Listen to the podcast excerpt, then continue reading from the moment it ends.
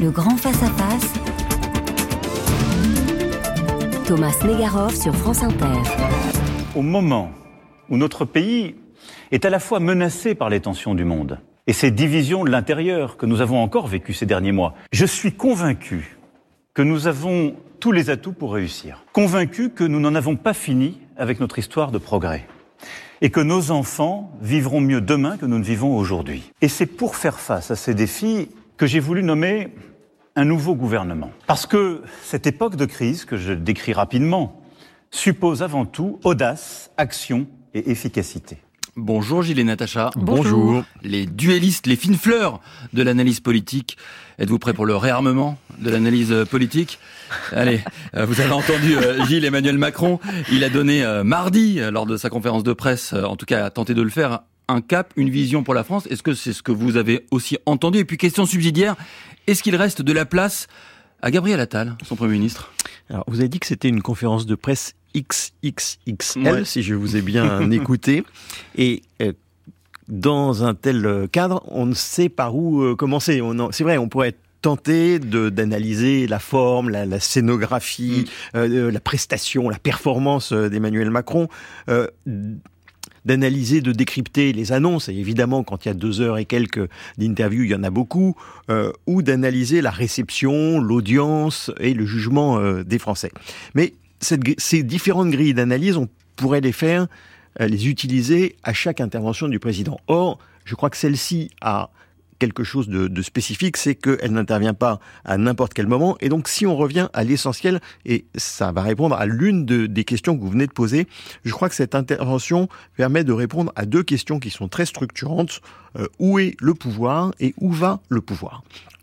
Euh, où est le pouvoir? C'est la question que vous posez. Qui va déterminer et conduire la politique de la nation? C'est l'article 20 de notre Constitution. La semaine dernière, peut-être vous en souvenez-vous, euh, je m'étais posé la question de savoir, après la nomination de Gabriel Attal, quel était le temps et l'espace que le président de la République allait laisser à son Premier ministre. En effet. Eh bien, nous avons une réponse. Le temps, c'est quatre jours avant qu'il intervienne, et l'espace, c'est un espace réduit et un rôle qui est plus un rôle d'exécution, de mise en œuvre, qu'un rôle de conduire et déterminer mmh. euh, la politique de la nation. Deuxième élément sur où est, euh, où va le, le pouvoir. Euh, la semaine dernière, je vous avais dit aussi, c'est une clarification, clarification euh, politique après euh, les, la loi sur les retraites, après la loi sur l'immigration, ces deux lois qui ont marqué le, le, début du quinquennat, après la nomination de Gabriel Attal et surtout la composition du gouvernement. Le, Emmanuel Macron tombait du côté où il penchait, c'est-à-dire à droite. Je trouve que tout ce qui est de d'imaginaire mobilisé, euh, de, de lexique de, ce, de cette intervention venait conforter ça. Une fois qu'on a dit ça, et je termine par là, qu'est-ce que je dis pas on peut en penser, mais qu'est-ce que moi j'en pense plus, plus subjectivement. Euh, sur le plan institutionnel, je crois qu'il y avait, euh, c'est une occasion manquée. Euh, il y avait un nouveau Premier ministre, il y a un nouveau euh, contexte. On revient à la vieille pratique, en tout cas à celle qui est d'Emmanuel Macron, d'une hyper-concentration du pouvoir, et je pense que ça ne marche pas bien. Sur le plan politique, cette cohérence, que j'évoquais, c'est pas nécessairement celle que je souhaitais, mais je trouve que c'est plutôt positif parce que ça donne de la lisibilité euh, au, débat public. Et enfin, je termine par là, sur le plan idéologique, je dois dire que je suis euh, extrêmement circonspect ce qui a caractérisé depuis le début Emmanuel Macron, c'est une forme de butinage ou de braconnage euh, idéologique, où il vient capter des formules d'autres. On se souvient. des formules et des personnalités. Non, oui, alors les formules, les, des, des propositions et des formules. Je reviens sur les formules. Vous vous souvenez, pendant le Covid, c'était les jours heureux. Du Conseil national de la résistance. Pendant la campagne présidentielle, c'était la, planification idéologique de Jean-Luc Mélenchon. Ah, je ne sais plus. Pardon. Planification écologique. Écologique, pas idéologique. Il y a aussi, mais. Euh, je ne sais plus à quel moment c'était nos vies valent plus cher que valent plus que vos profits, qui était la formule du NPA. Et puis il y en avait à droite, à gauche. Si euh, Emmanuel Macron était une abeille, c'était un, un miel toute fleur. Là, on a eu, pour que la France reste la France, qui était tautologie qui ne veut, euh, qui ne veut rien dire, euh, mais qui n'est pas un hasard, qui est la phrase, on ne sait pas euh, le copyright si c'est euh, les Républicains ou si c'est Éric Zemmour. Il y a eu ce régénérer la France qui Mm. est extraordinairement connoté, euh, qui était le programme de, de Philippe Pétain euh, du régime de Vichy. Il y a eu un de ces, non pas Emmanuel Macron lui-même, mais un de ses conseillers qui, il y a quelques jours, dans Le Monde, qualifiait les ministres qui s'interrogeaient de poupouchistes, qui était la formule que Jean-Marie Le Pen avait utilisée contre Bruno Maigret. Et on passe du miel toute fleur, toute fleur au, au miel monofloral, et je dois dire que euh, celui-ci a une drôle d'odeur, euh, et c'est par là que par là que je termine. J'ai l'impression qu'Emmanuel Macron rompt les amarres, s'engage dans une aventure euh, dont on ne sait pas exactement où elle va. Le problème, c'est qu'il nous y engage avec lui. Alors Natacha, on ne sait pas où on va, pourtant l'objectif c'était de donner un cap, une vision. Est-ce que vous avez entendu aussi un capitaine qui tangue, alors si je vous ai bien entendu quand même, très très à droite, en tout cas sur les formules Il y a plusieurs choses. Par exemple, il y a la, la forme de l'exercice, c'est vrai, et qui, moi, m'a profondément posé problème parce que c'est un exercice classique, la conférence de presse. On a tendance à se dire que c'est finalement un petit peu plus une prise de risque que l'allocution Oui. très datée qu'on a vue 200 fois. Et en fait, absolument pas.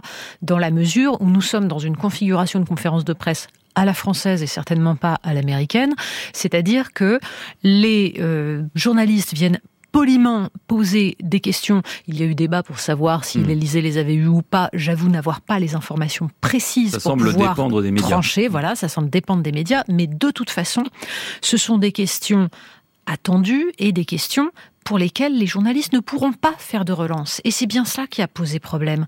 C'est-à-dire que le président peut dérouler sans que jamais on ne vienne lui apporter la contradiction.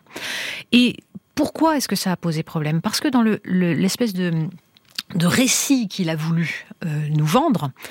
Les- La thématique est donc une France plus forte et une France plus juste. J'ai bien entendu tout ce qui relevait de la France plus forte. En effet, Gilles l'a dit, c'était très très très audible. Je n'ai pas du tout entendu ce qui relevait de la France plus juste. Et surtout, je suis effarée de l'absence totale de véritables questions sur ce qui me semble l'essentiel et qui est l'économie. C'est-à-dire que le- les défaillances d'entreprises explosent. On a des, des questions de d'appauvrissement généralisé, de hausse des taux d'intérêt. Et tout cela est passé totalement à côté des radars parce que on en est resté sur euh, les questions de fond à euh, ce qui est tout à fait légitime l'école mais en permettant à Emmanuel Macron de servir son discours. Et sur le reste eh bien la stratégie euh, le rassemblement national c'est mal et on va éviter de et on va faire en sorte de le battre aux européennes. Je, je pense que on est passé à côté des questions essentielles dont on parlera peut-être à propos de Davos, à savoir la question, ben, par exemple, du fait que nous, la France est championne des dividendes et que dans une France plus juste, j'ai du mal à me dire que c'est simplement... Il y a quand même une en de baisse d'impôts. Oui. 2 Attendez, milliards deux pour les classes milliards. moyennes. Enfin, pardon, euh, 2 milliards de baisse d'impôts euh, face à euh, 67 milliards de dividendes versés l'an dernier, plus 30 milliards de rachats d'actions, ça me semble un tout petit peu léger, d'autant plus que c'est un discours qui est un discours fondé sur la responsabilité uniquement et absolument pas sur la protection et les statuts. Et j'y j'y viens rapidement, mais ce que pointe Gilles sur le discours, en effet, ce côté réarmement, c'est-à-dire ce discours Mm. extrêmement guerrier, qui est un artifice, qui donne l'impression de la capacité d'action, de le, du, du pouvoir politique, alors qu'en fait c'est du flanc. Eh bien, c'est un, c'est un choix qui est très étonnant parce qu'en fait Emmanuel Macron se réclamait du en même temps. Mais tous les sujets qu'il a traités pourraient être traités de façon républicaine dans un idéal d'égalité et d'émancipation des citoyens. Ce qu'il dit sur l'école, je ne vais pas, renier ça. Nous avons débattu de la question du vêtement commun. Nous débattons des questions de, transmission culturelle. Pour moi, c'est un projet de la République pour émanciper ceux qui n'ont que l'école pour s'en sortir. De même, la natalité, c'est un sujet, la démographie est un sujet fondamental. Ça pourrait être débattu dans un sens de, de liberté des individus. Les Français ne font pas autant d'enfants qu'ils le voudraient. Pourquoi? Il va falloir leur, en donner les moyens. C'est le rôle de la puissance publique de permettre aux citoyens de, de tout simplement d'inventer leur, leur bonheur individuel. Mais c'est pas ça du tout qu'il nous explique. Il nous parle réarmement démographique, il nous parle ordre, autorité, c'est-à-dire qu'il tire tout, en effet, vers le, un discours très très très droitier. Et c'est étonnant à ce point-là. Le grand face-à-face. Le duel. Alors on quitte la France direction l'Allemagne où les agriculteurs sont en colère et ils manifestent. Reportage de France Inter, c'était lundi dernier. Tout devient plus cher. Le diesel, la nourriture, le transport, l'énergie, le chauffage, tout devient plus cher et de plus en plus difficile. Les salaires ne bougent pas et tout augmente. Sans nous, les assiettes restent vides. Pas de futur sans agriculteurs, proclament les banderoles. D'autres appellent à la démission du gouvernement, comme celle que tient Andreas, venu de Rostock. Ils n'entendent pas, ils ne veulent pas comprendre. Ils veulent juste nous détruire avec des lois de plus en plus folles. Ce sont vraiment des incompétents. Voilà une, Natacha, une information qui vous a particulièrement intéressé cette semaine et qui résonne aussi en France. Peut-être vous avez vu euh, des mm. panneaux de village à l'envers dans beaucoup de, villages français. C'est le fait d'agriculteurs en colère aussi chez nous. Bien sûr. Et c'est un, un sujet qui court depuis déjà quelques semaines, qui est un sujet à la fois allemand et européen. Mm. Il y a la dimension allemande. Le modèle économique allemand, dont on a déjà parlé ici, est fragilisé et on voit à quel point, avec le renchérissement du coût de l'énergie, par exemple, eh bien, l'Allemagne est dans une phase où elle devient l'élément fragile en Europe avec une croissance inexistante et avec des difficultés. Évidemment, l'Allemagne a un matelas, il n'y a aucun problème. Euh, elle a accumulé des excédents euh, budgétaires mm. depuis, depuis des, des années, mais il y a là quelque chose qui remet en cause les fondements de cette nation. Et la question, et le fait que ça se focalise sur les agriculteurs m'intéresse encore plus. La décision de départ du gouvernement de supprimer un milliard d'aides sur le diesel et de lever l'exemption d'imposition pour les véhicules agricoles, ça ressemble à la taxe carbone. Bien sûr que tout le monde a en tête les gilets jaunes quand on voit ce mouvement. Mais c'est dans un contexte où l'Allemagne, en fait, a industrialisé très fortement son agriculture ces dernières années, taillant d'ailleurs des croupières aux filières françaises alors qu'il y avait en Europe une espèce d'accord tacite. En gros, l'industrie hmm. était allemande et l'agriculture était française et on a vu des fermes-usines se développer. Or là, les agriculteurs qui manifestent le font contre la politique européenne qui, disent-ils, favorise les grosses exploitations, contre les normes environnementales qui s'imposent à eux et qui, du coup, leur font perdre en compétitivité face à d'autres agricultures plus industrialisées.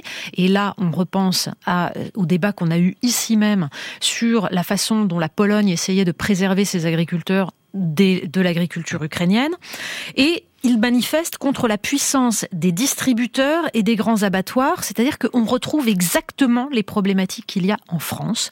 Et ça n'est pas qu'en Allemagne que ça se joue. D'ailleurs, on sait qu'Emmanuel Macron, là, est très attentif à ce qui se passe en mm. Allemagne, mais ça s'est joué aussi aux Pays-Bas. Souvenez-vous, le surgissement du mouvement, euh, du mouvement agriculteur aux législatives, le Boer Burger Beweging, j'espère que je l'ai bien prononcé, je suis pas sûre pour l'accent. pas beaucoup vu passer ce mouvement, mais et on s'aperçoit donc qu'il y a partout en Europe une sorte de clivage ville-campagne qui est en train de se jouer, un sujet de préservation d'une agriculture paysanne qui est lié à toute la question environnementale et je suis très étonnée. J'espère que ça va surgir dans les débats sur les élections européennes. Mm. C'est un sujet essentiel. La question de la souveraineté alimentaire de l'Europe, tout ça devrait être porté sur le devant de la scène.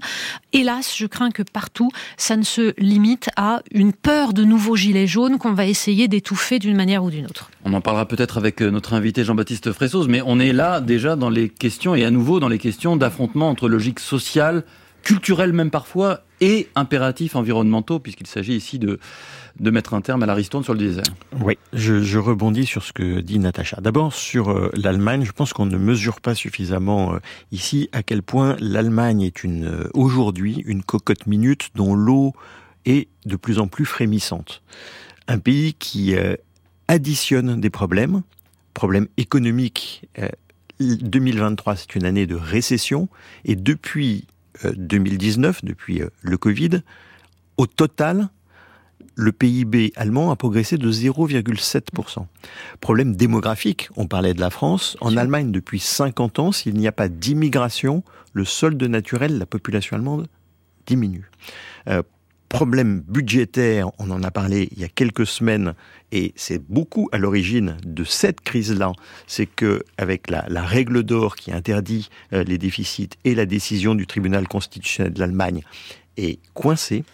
Problème stratégique, on l'a évoqué dix fois d'un pays euh, qui était basé sur les exportations en Chine et le gaz russe, et maintenant problème politique avec euh, l'AFD qui est à plus de 20% dans les intentions de vote. Et 35% en Saxe. Il y a une interrogation très profonde en Allemagne euh, sur le modèle allemand. Vous vous souvenez peut-être qu'au début des années 2000, on parlait de l'Allemagne comme l'homme malade de l'Europe. Et il y avait eu la même interrogation ils en avaient tiré des conclusions, ils étaient repartis. Donc il faut pas, euh, il faut pas enterrer l'Allemagne. Mais ce qui est nouveau avec cette crise, c'est que à ces différents problèmes que je viens d'évoquer, s'ajoute maintenant un problème social avec ce, au sens de la manifestation sociale et du, du mouvement. Le parallèle avec le mouvement des Gilets jaunes est intéressant. Il est évidemment tentant parce que l'origine est proche, qui est euh, cette euh, une taxe sur sur les voitures. Et on voit aussi peut-être les mêmes risques.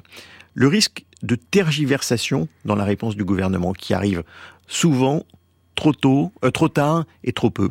Euh, le risque d'extension, soit à d'autres sujets, on voit que les agriculteurs sont déjà non plus seulement sur le prix euh, du diesel, mais sur la bureaucratie, et à d'autres catégories, on voit que les, entrepreneurs, les artisans, les commerçants commence à rentrer dans le mouvement, et puis le risque de récupération, et je termine par là. La résonance sociale de ce type de mouvement est forte, le poids politique est peut-être plus euh, plus limité. Et ce que vous évoquez, euh, Natacha, sur les Pays-Bas est intéressant. Euh, la montée du mouvement des agriculteurs, c'était la grosse caisse au début, c'était la guimbarde à la fin, puisqu'ils sont, ils ont fait que finalement que 5% des voix. Et on voit que la, la liste ruralité en France dans les intentions de vote, on, on est loin du scrutin encore, mais euh, et euh, fait des, scores qui sont des scores marginaux. Bon, mais je crois que tout ça est quand même euh, important. Le grand face à face, le duel. Il faut me taxer, mais pas seulement moi. Et ce n'est pas un problème privé, c'est un problème public. Quand les larges patrimoines peuvent vraiment se cacher devant l'imposition et ne et les, gens qui, y touchent ne doivent pas payer de taxes dessus. Alors on a un problème d'inégalité mondiale, on a aussi des, les inégalités euh, nationales, et donc aussi aujourd'hui on a le report de Oxfam qui de plus a démontré que maintenant les cinq personnes les plus riches, tous des hommes, ils ont doublé leur fortune euh, les dernières trois années, tandis que 5 milliards de personnes de la planète ont perdu 20 milliards d'euros. Elle s'appelle Marlène Angelhorn, elle est héritière euh, autrichienne de BASF, 31 ans. Elle a décidé de céder 25 millions d'euros pour qu'ils soient redistribués de manière équitable selon des modalités décidées par un collectif de citoyens. Et elle est l'une des signataires de la tribune de millionnaires et de milliardaires qui, à Davos, ont réclamé de payer plus d'impôts. Gilles, question toute simple. Les États sont super endettés. Euh, pourquoi est-ce qu'ils répondent pas euh, à cette demande des ultra-riches? euh, il le demande poliment en plus. Hein. non, il le demande pas tous. il est possible qu'il ne le demande pas tous. Il est même possible que certains euh, résistent. Euh, on peut avoir le sentiment avec ce, ce débat d'un jeu de rôle. Chaque année, Chaque année. Euh, Forbes publie le classement des, des plus grandes fortunes et chaque année, Oxfam, avant Davos, euh, publie son rapport sur l'évolution de la fortune des milliardaires et donc on rejoue la, la fascination des uns et la réprobation, la répulsion des autres et on peut même rejouer les, les débats, les mêmes débats méthodologiques que l'on peut avoir en lisant le, rapport d'Oxfam où parfois on ne sait pas bien s'il parle de patrimoine ou s'il parle de revenus. Bon. Euh, pourtant, je crois que ce débat n'est pas, n'est plus un débat anecdotique, mais qu'il y a un enjeu symbolique parce qu'on est dans l'hyperbole de l'indécence de nos sociétés. Et le problème est moins le fait que la fortune ou n'est pas seulement le fait que la fortune des cinq personnes les plus riches ait augmenté de 400 milliards d'euros euh, sur ces trois dernières années que le fait, c'est le, chiffre du rapport d'Oxfam, je trouve le plus intéressant, que pour 100 dollars de richesse créée depuis 2020, le 1% des plus riches en est capté 63 dollars et les 90% les moins riches n'en ait capté que 10 dollars. Là, euh, on, on voit que ce problème symbolique devient un problème économique, notamment parce que les fortunes privées commencent à rivaliser avec les moyens publics. Mm, Et ça donne une réponse sans doute à la question euh, que vous posez. Et là, on est dans euh, l'hyperbole de l'hyperbole, puisque en, en poursuivant la courbe, le rapport d'Oxfam explique que dans une décennie, on aura le premier homme qui vaut 1000 milliards de dollars. Et c'est 1000 et c'est pas Steve Austin. et ce n'est pas Steve Austin. et 1000 milliards de dollars, je suis allé, je suis amusé, je me suis amusé à regarder ce que ça voulait dire par rapport au PIB des pays. Eh bien, ça voudrait dire qu'il y a un homme seul qui a Oui. un patrimoine supérieur au PIB de 80% des pays du monde. Et donc, il y a un enjeu qui devient pas seulement un enjeu symbolique. Natacha, c'est vertigineux ça. Oui, c'est absolument pas un enjeu symbolique. C'est pour ça que je citais tout à l'heure les- le fait que la France, dans ce domaine, s'illustre parce qu'elle est championne de la distribution de dividendes et que une augmentation de 20% des dividendes euh, entre 2022 et 2023, ça n'est tout de même pas rien. À l'échelle de l'Europe, c'est 6% d'augmentation. Mais voilà, nous avons au moins un domaine où nous pouvons- D'excellence. d'excellence française. Bon, mais pourquoi est-ce important? Je poursuis la réflexion de Gilles. C'est la question des moyens publics. C'est la question de la façon dont les États peuvent agir, puisque c'est le fondement de la démocratie. L'État est l'émanation des citoyens et permet donc, par la, le- la collectivisation de certains moyens, d'agir pour tous. Il n'y a pas de redistribution. Et pourquoi n'y a-t-il pas de redistribution? Et c'est là où on est face à un piège. C'est que, évidemment, les, ceux qui, qui répondent au rapport d'Oxfam disent, mais bon, en effet, ils mélangent patrimoine, revenus, et de toute façon, tout ça, c'est c'est la, la richesse de, de gens qui ont créé des entreprises. Ces entreprises créent des emplois, donc euh, arrêtons de calculer de cette manière-là. Euh, le problème est plus complexe. Euh, entre 1941 et le début des années 1980, aux États-Unis, le revenu était taxé avec un taux marginal à partir, alors c'était, ça reste raisonnable, hein, c'était à partir de, si je ne me trompe pas, 460 000 dollars, c'est-à-dire l'équivalent, l'équivalent à peu près d'un million de dollars actuels. Eh bien, le taux marginal oscillait entre 70% et 95%. C'est-à-dire qu'on taxait à 95% Au-dessus, le revenu. je prends tout. C'est quasiment du Non, mais c'est ça, c'est Ouais. du Mélenchon. Au-dessus, je prends tout. Ben, c'est du Roosevelt, en fait. Mm. Et ça a été maintenu ensuite. Pourquoi ça n'est plus possible? Parce que nous avons dérégulé les flux de capitaux.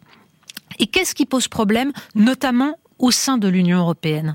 C'est que l'acte unique européen a dérégulé au sein de l'Union européenne les flux de capitaux et donc c'est fait le poste avancé de cette capacité qu'ont désormais les multinationales et donc les individus qui sont à la tête de ces multinationales à échapper totalement au contrôle des États et donc à échapper à leur participation normale au bien commun.